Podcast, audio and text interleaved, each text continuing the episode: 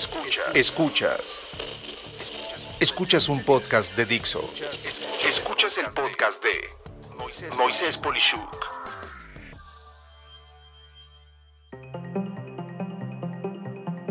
¿El personal de compras es realmente necesario?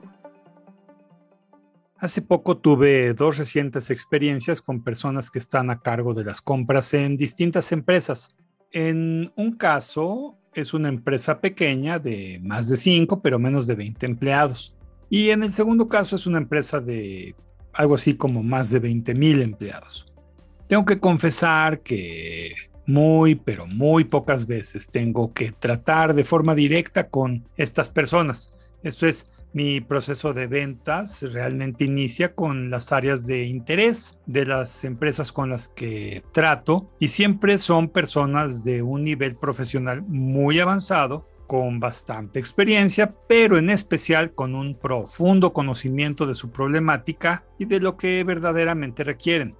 Casi siempre, estas personas con las que trato son las que internamente gestionan el trámite de la contratación de lo que haré con ellos. Muy pocas veces tengo que ir directamente a un área de compras y cuando tengo que hacerlo, nueve de cada diez veces me toca experimentar frustración, molestia, agresividad y, en resumen, un muy, muy mal sabor de boca de tener que tratar con estas personas que están en este tipo de puesto.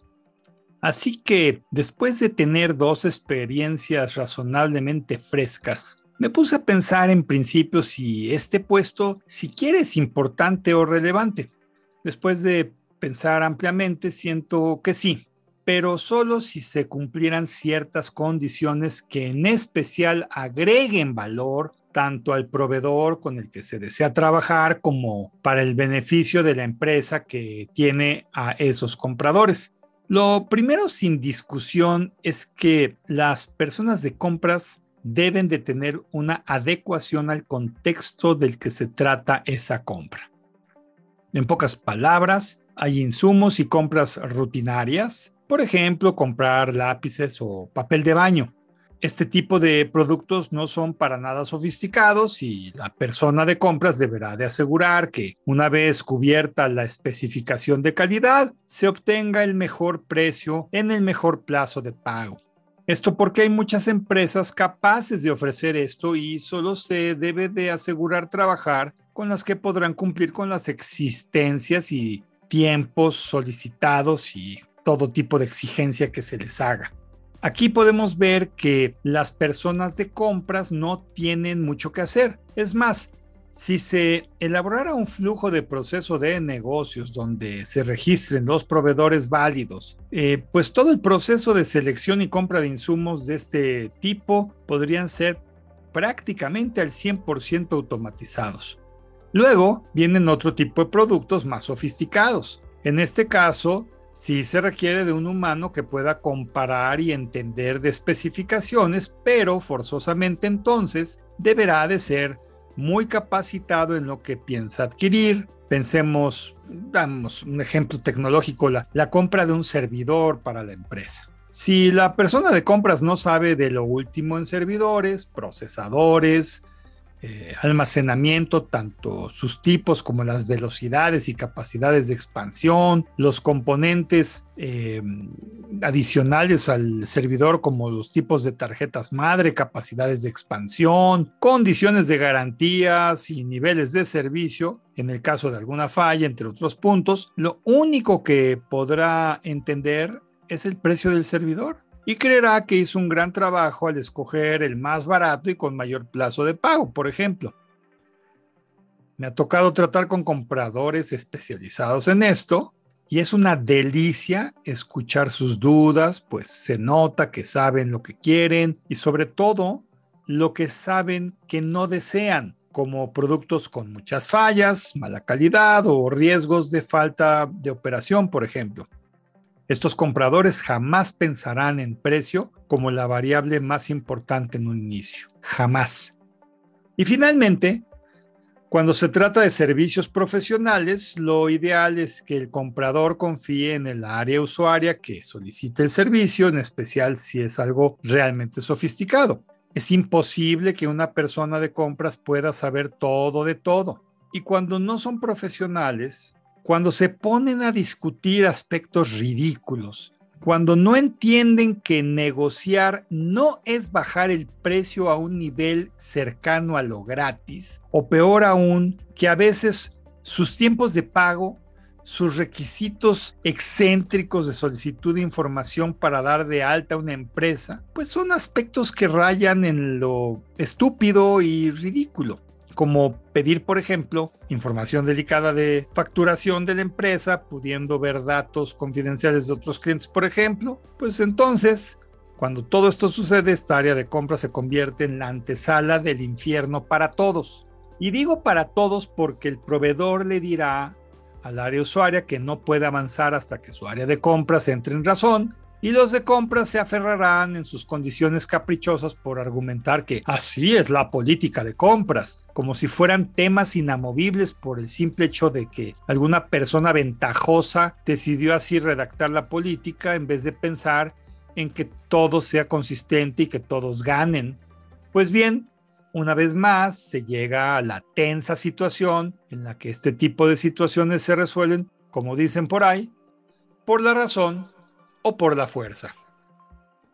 Y así, las áreas de compras pueden hacer el berrinche que quieran y tendrán que entender que son miembros de un ecosistema donde aporta su empresa algo, pero por igual debe de recibir algo para poder hacer su trabajo y eso es exactamente igual de importante.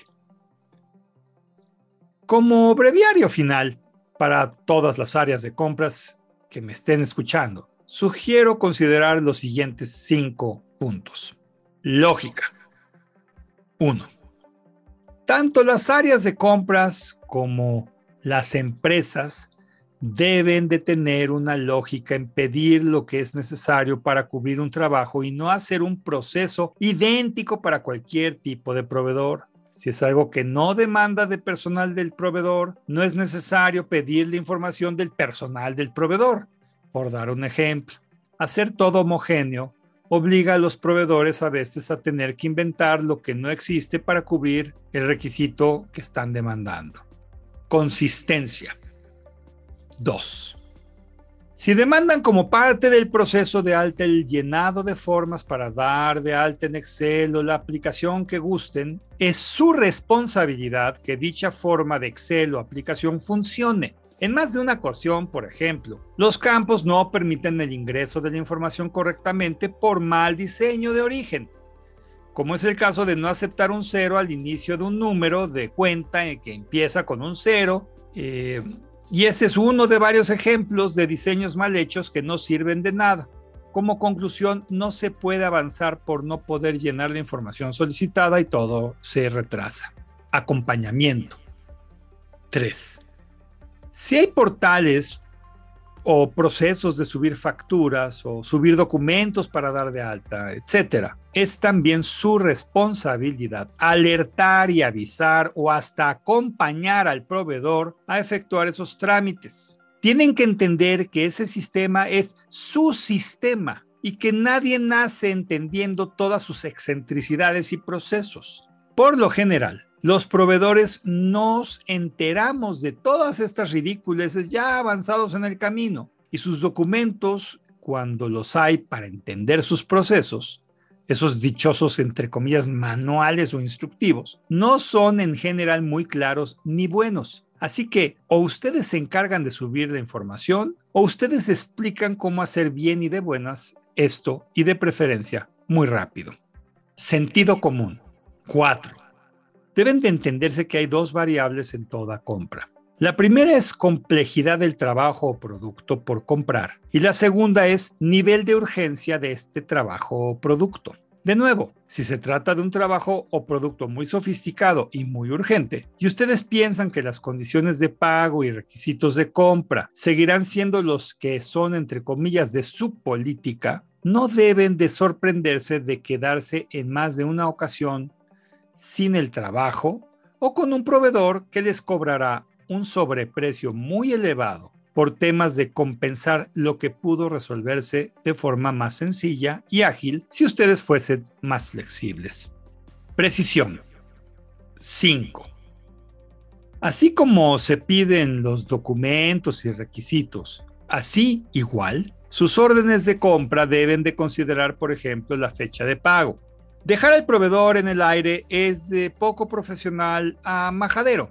Así como existen las cuentas por pagar, está el proceso de cuentas por cobrar. Y las empresas serias tenemos que saber estos datos para manejar, entre otras cosas, nuestro flujo, dadas las ridiculeces eh, de condiciones de pago que a veces nos encontramos. Es simplemente algo lógico a solicitar y no aplican respuestas como en breve les avisamos o eh, el sistema nos lo indicará próximamente.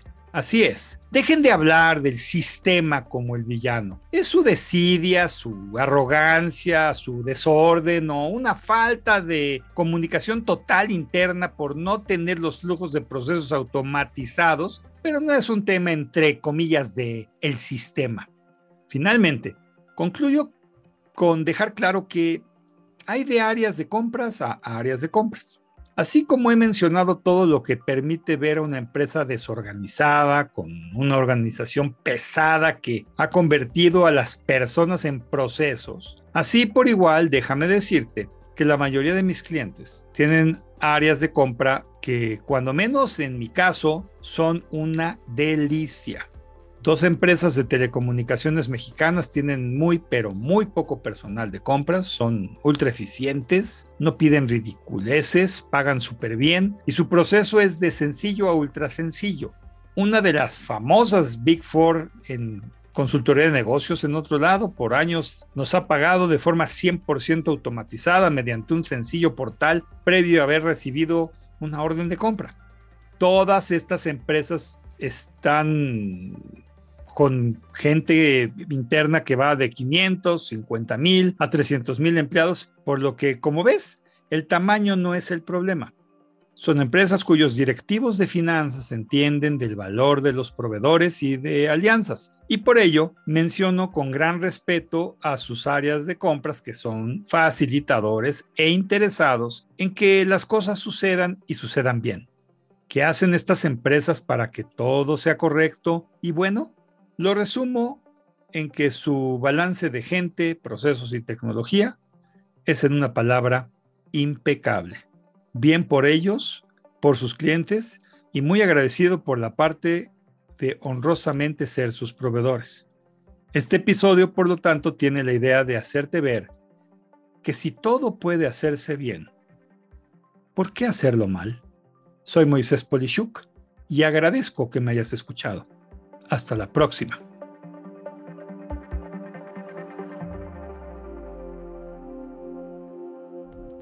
Dixo presentó el podcast de Moisés Polishuk. La producción de este podcast corrió a cargo de Verónica Hernández. Coordinación de producción, Verónica Hernández. Dirección General, Dani Sadia. Voz y contenido, Moisés Polishuk.